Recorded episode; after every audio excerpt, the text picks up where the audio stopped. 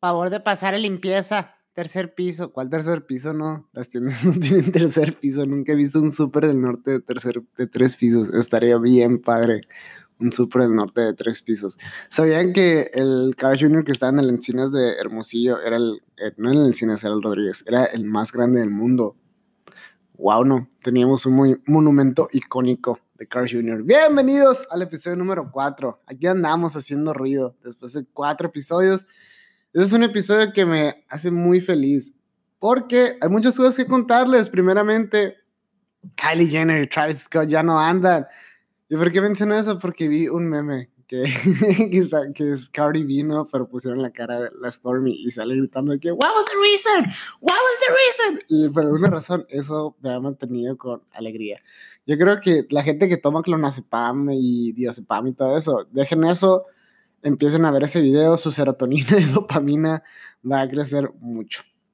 También, eh, también quiero contarles que reprobé una materia. Eh, para los que no saben, pues no estuve todo el todo el verano aquí y decidí tomarme unas semanitas más de clases para poder eh, ver algo y reprobé, reprobé una materia llegué, según yo, bien labioso con la profe, de que, ah, profe, yo sé que falté un mes, y, pero ya, no, hasta hice voz de fuckboy, de que, hey, ¿qué onda, mensa? Oye, ya sé que no te había hablado y nada, pero pues, ya estoy aquí, ¿qué onda? ¿No quieres ir a ver The Joker, la madre? No, obviamente no le dije eso, no, pero llegué con la y la profe nomás se me quedó viendo y me dijo, no, tus amigos tienen una responsabilidad ellos vinieron, entonces tú ya no tienes. Y que no hay segunda oportunidad, amiga, no hay nada ahí, un cuetecito ahí. Y me dice, no. Así que reprobé una materia, ni siquiera conocí a la profesora, ni siquiera pude entender lo que era ver una clase de ella, pero agradezco mucho, me enseñaron cómo eran sus exámenes y, God, me estresa mucho eso los profesores, que hay profesores que no, que según ellos de que, o sea, su manera de enseñar es no enseñarte. Simplemente te ponen exámenes bien feos, ni siquiera dan clases, nomás te dejan tareas, pero ni ellos saben. Les preguntas algo en la tarea. Tú deberías de saber, tú también, pendeja, dime que por eso te estoy preguntando, que quiero aprender. No es para que me, te enojes conmigo muchos profesores también me, estresa mucho que nos quieren, no, no quitar la felicidad, pero ya te ven como que eres un alumno ya, y eres un ingeniero, y eres algo. Pero no es cierto, sigues siendo una persona de 20, 21, 22 años, 23 en mi caso en la universidad, ¿no? No sean fracasados, tomen todo su tiempo. Pero es broma, no es fracasar, es todo llevar a su propio tiempo. Todos llevamos nuestra propia marcha. ¿Entienden? Eso se supone que era una tarola, ¿no? Pero Hice una pregunta en Instagram, quería que me dijeran de qué querían que hablara. Estaba a punto de trabarme, pero no lo hice. Y hubo respuestas muy bonitas y hubo respuestas que ni al caso, porque alguien puso tipos de pitos, Harry Styles, la función del humor en la cultura. Gracias, Pablo, esa me gustó mucho. Y historias bostonianas, esas las voy a dejar para luego, porque eh, dos personas tocaron el mismo tema y es eh, miedo a perder el público y la función del humor en la cultura. Fueron las dos que más me llamaron la atención y siento que son las que más puedo hablar. Porque cuando alguien está haciendo algo que a ti te gusta, ya sea pintura, piano, batería, está escribiendo, normalmente uno va y le pide consejos o le dice, quiero aprender a hacer eso. Y ellos te van a decir rápidamente, simplemente hazlo. Y así como Nike dijo, just do it. Y ese es el secreto de la vida. Cualquier cosa que quieran hacer, cualquier cosa que quieran aprender, simplemente háganlo. O sea, me ha pasado que estoy leyendo un libro y alguien dice que, ah, yo quiero leer más. Simplemente hazlo, compra un libro. Y de que, ah, pues es que no sé qué libro leer. Pues investiga un libro que quieras leer, ve algo y dices de que, ah, este libro me llama la atención y cómpralo y léelo. La única manera de crear un hábito es a través de la consistencia. Y la consistencia también necesita disciplina. El simplemente hacerlo, no... Para que te pueda ir bien en cualquier ámbito de la vida. No estoy diciendo que ahí me va súper chingón la comedia, ¿no? Pero ese punto lo voy a tocar también. Cualquier cosa que tú hagas, la gente tienes que enamorar del valer verga, del, del fracasar. Porque nunca te va a ir bien a la primera vez. Y si te va bien a la primera vez, felicidades, eres, eres un crack del mundo. Pero no, a todos les va a ir mal. Eh, después de... Cuando aquí la comedia en, en, Hermosillo, una disculpa. Ah, quiero, quiero empezar con los con los, los patrocinadores. Que se me olvida, la última vez lo dije al final y los patrocinadores siempre hablan al inicio. Febem, qué buen chorizo. Attitude Gym, felicidades por sus tres años. Espero que sean más de tres años más, unos seis, nueve, doce, quince. Ah, vieron, el meño se sabe la tabla de tres. What's up? Eh, la Guadalupana, ya saben, si quieren ir a empeñar ahí, Inwood, lo que es de diseño, Inwood, síganlos en Instagram y Borrachos Hermosillo. Borrachos HMO en Instagram. Síganlos, yo tengo stickers, si quieren se los regalo. Están regalando un 24 de cerveza y es tipo, no puedo decir de que bars o algo así, pero es, va a lo que dice el nombre, a los borrachos de Hermosillo. Entonces, si quieres vacilar, ver cosas joviales, esa es tu página. Volviendo al tema, estaba la escena aquí en México, en, en, en Hermosillo, lleva muy poco. En México el stand-up no lleva más de 12 años, si no me equivoco, y la comedia en, Hermosillo, en Sonora, así como stand-up, lleva 4 años. Obviamente las escenas y las personas que va a ver siempre va, van a ser diferentes y el público no siempre va a ser el mismo o a veces va a ser el mismo. Entonces uno se tiene que forzar a crear nuevo material. Ahora, una vez que tú pruebas algo, ya sea si estás tocando una canción en frente de tus amigos y te equivocas, eso va a pasar. Eso significa que tienes que practicar más. Puedes decir un chiste en frente de personas y hay veces que no va a funcionar y te das cuenta de que, oye, simplemente no lo dije a este tiempo, no lo dije a este ritmo, no usé esta palabra. Y es lo que cambia. Entonces, algo primordial es darte cuenta que no todo siempre va a salir bien. La vida es buena, amigos, no perfecta. Entonces, al hacer esto, al, presentar nuestra arte, al presentar lo que hacemos, es necesario que entendamos que siempre vamos a fracasar. Y hay algo muy hermoso en eso. Yo me di cuenta, yo, yo pensaba de que yo ya soy un crack de comediante. No, no de que no es lo mejor que puedo hacer, pero ya estoy más educado, ya sé qué puedo hacer. Cuando empiezo a hacer stand-up en inglés me di cuenta que no, o sea, volví, volví a empezar de cero. O sea, volví a ser un, niño que no conocía a nadie en el bar, a tener que volver a crear material desde cero, en otro idioma, con gente que no conozco, con gente que no sé cómo toma la comedia, no sé qué tipo de comedia consume. Y el hecho de subirme, la primera vez saco un par de risas de las cuatro mesas que quedaban. Yo salí muy feliz. Dije, esas cuatro mesas cada, una, cada mesa tres personas se rieron dos. Yo estoy feliz con eso, pero hacer mi primera vez. Voy la segunda vez y fracaso completamente. Más me quedo viendo con cara de que, ¿por qué vergas dije esto? Así, esto fracasó. Pero me motivaba, en vez de desanimarme, decía que, ok, puedo mejorar. Siempre hay algo en lo que podemos mejorar y eso es algo muy bonito de cualquier arte que agarremos. O sea, si tú empiezas a tocar el piano, como estoy jodiendo con el piano, ¿no? Si estás aprendiendo un idioma, te das cuenta, hay partes de tu cerebro, de tu cuerpo que no habías usa usado, o sea, y las vas despertando. Al decir una palabra, al decirlo a cierto tiempo, estás experimentando, estás creando experiencia y eso es algo primordial en cualquier cosa que hagas. Hay una frase de, creo que es Bruce Lee, iba a decir Rock Lee, eh, felicidades Manuel, soy todo un Naruto. Soy todo un Naruto, güey, quería decir soy todo un friki ay, voy a ver Naruto aquí, voy a ver la, la pelea de Gara versus Rock Lee, pero con la canción de Linkin Park. Uf, qué buena pelea, ¿eh? Hay una frase de Bruce Lee que dice, yo no le tengo miedo a la persona que ha practicado mil patadas diferentes, le tengo miedo a la persona que ha practicado la misma patada mil veces. Entonces, si hay algo que eso nos dice es practicar, practicar, practicar, practicar. O sea, eso es lo que nos, nos diferencia de todos. O sea, si tú quieres algo en la vida, tienes que practicar, tienes que hacer cosas diferentes, tienes que hacer lo que nadie está haciendo para que tú puedas lograr lo que nadie está logrando. ¿Me explico? Todo es muy sencillo y cualquier cosa que hagan, si quieren ser buenos en las matemáticas, tienen que practicar, si quieren ser buenos en los idiomas, tienen que practicar. Hay gente que, de que, ah, no voy a exponer, porque es que no me gusta hablar en público. Pues aprende a hablar en público. O sea, esa gente es buenísima en beer pong, pero por alguna razón no puedes hablar bien en público. Hey, así como aprendiste a jugar beer pong, aprende a hablar en público. Y no, y no nos tenemos que cerrar la idea de que, ah, es que para eso no, no soy bueno. Para nada somos buenos la primera vez que lo hacemos, pero todo es de práctica aprender a tomar fotos, aprender a hacer cosas. Y es dedicarle tiempo. Aquel que se dedica a lo que ama está condenado al éxito.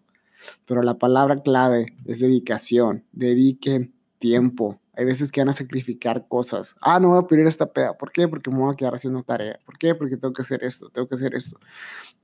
Es una manera, o sea, esos son consejos muy sencillos. Primeramente, simplemente hagan las cosas. Segunda, enamórense de lo que están haciendo. Y enamórense en valer verga de lo que están haciendo. Así como un boxeador se tiene que enamorar de que le metan chingazos para que a la próxima vez no le metan ese fregazo. Enamórense de eso.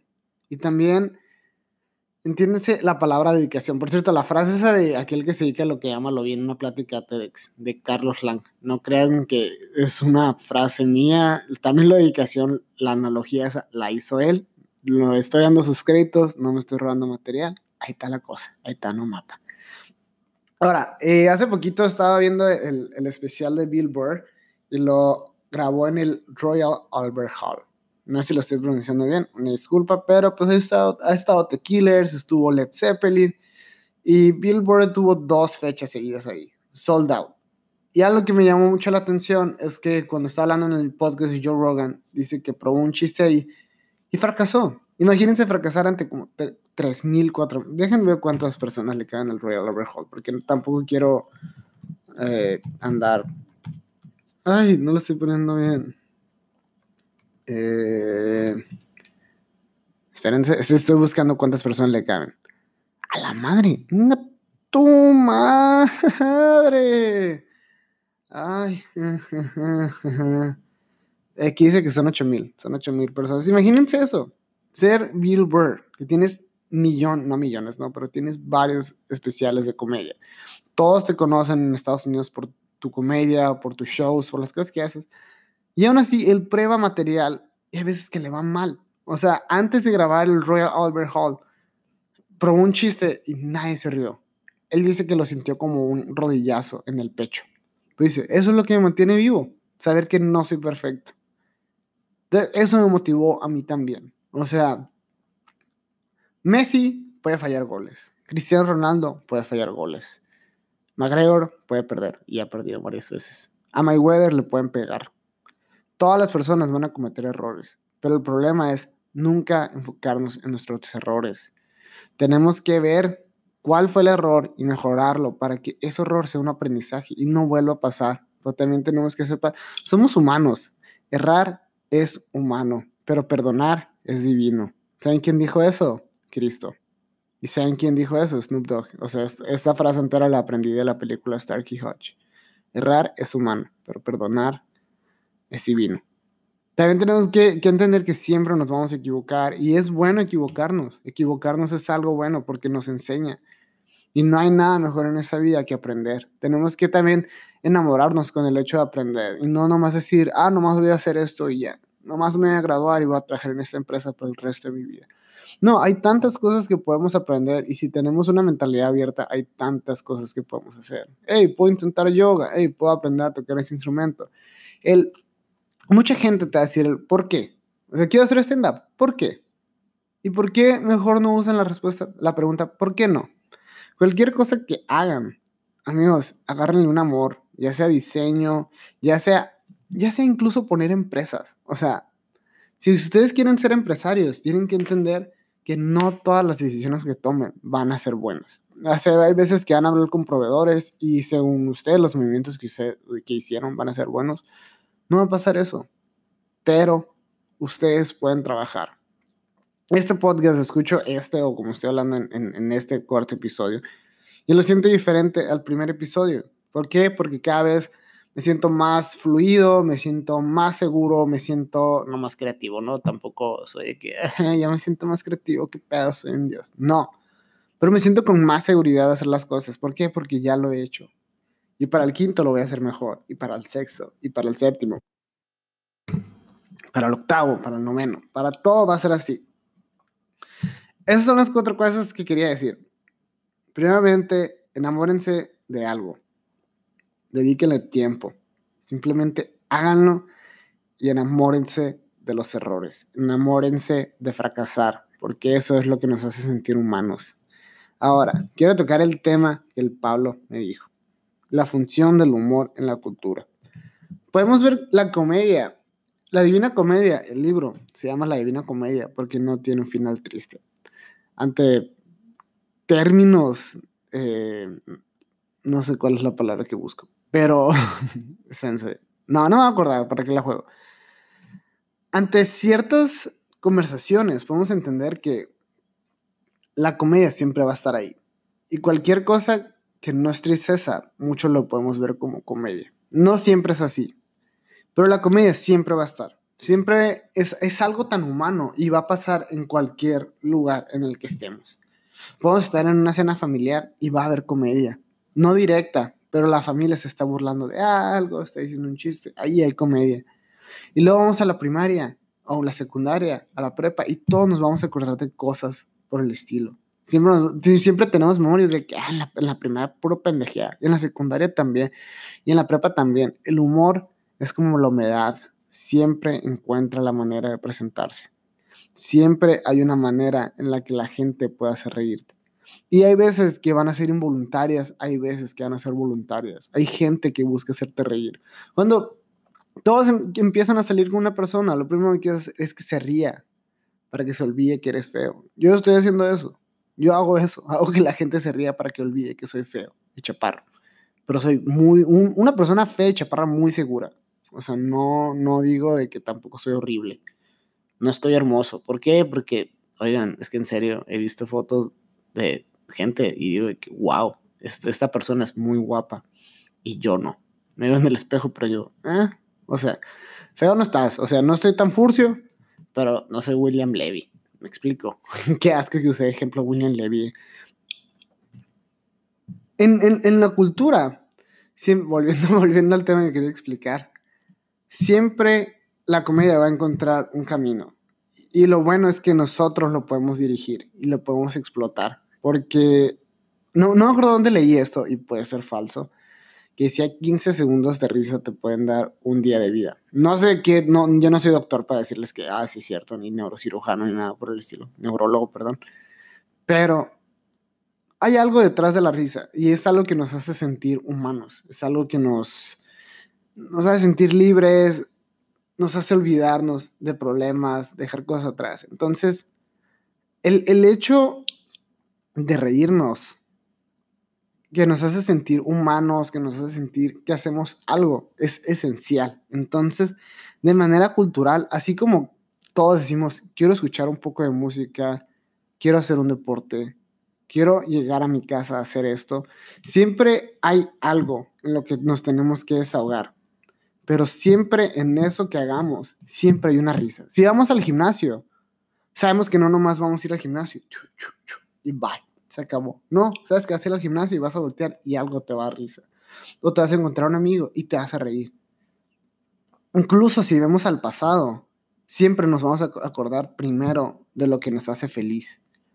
O sea, así como dije de la primaria, estoy muy seguro que todos ustedes pensaron en algo, en su mayor recuerdo de la primaria que los hizo reír.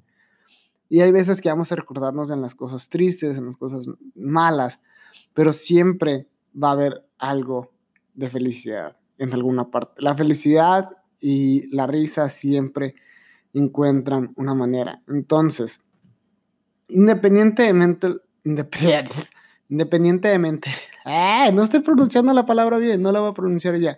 Sin importar lo que tú hagas, la comedia va a estar ahí. La notes o no. Y eso es algo muy bonito de la vida. Lo puedes ver en pinturas, lo puedes ver en todo. Sí, el surrealismo también tiene su base en la comedia. Hay un libro que se llama Antología del Humor Negro. Y, hay partes que Nietzsche escribió, hay partes que Lewis Carroll escribió, Dalí escribió. Y no son, no son chistes, simplemente son cosas que no son tristes, son pensamientos. Entonces tú los puedes interpretar como comedia. Y eso también es algo esencial. En, la cultura, el, la cultura es todo lo que vemos a nuestro alrededor, nuestra gastronomía, nuestra, la manera en la que hablamos, las cosas que hacemos. Y en todas siempre hay humor. Cuando me preguntan cuál es la función del humor, en la cultura es la misma, es la misma función que la de la salsa en una pizza. Es crear una pizza. Porque si tienes un ingrediente así y un ingrediente, si quitas la salsa de la pizza, tienes una quesadilla remix. Porque usas otro tipo de harina, ¿no? Pero puedes entender que es como quesadilla remix, pero no es pizza. Necesitas todos los elementos para poder hacer un conjunto, pues. No puedes decir de que tengo un carro, pero no tiene llantas, entonces no es un carro. O sea, si, si lo hiciste y no tiene llantas, no se puede manejar, no es un carro. Pasa lo mismo, tengo una ropa, pero no tiene hilo, entonces no es ropa. Que si es ropa y no tiene hilo, no sé qué es. Probablemente es aire. El humor va a estar donde sea que tú estés, mientras tú le abras la puerta. Wow, qué, qué bonito salió esa frase, la voy a apuntar. Y esas eran las notas que tenía para hoy. Eh, voy a para el próximo podcast, para el episodio número 5. ¡Wow! 5 episodios. Eh, voy a invitar a Justin Bieber, voy a invitar a Post Malone. Es broma. Eh, ya voy a empezar a hacer lo de los temas que me, me, pidieron.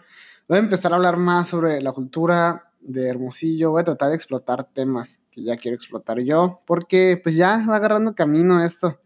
Entonces me, me tiene muy feliz a la gente que sigue escuchando esta madre, güey, los amo, los amo. El episodio pasado dije, oigan, si, si escuchan esta madre, mándenme un mensaje.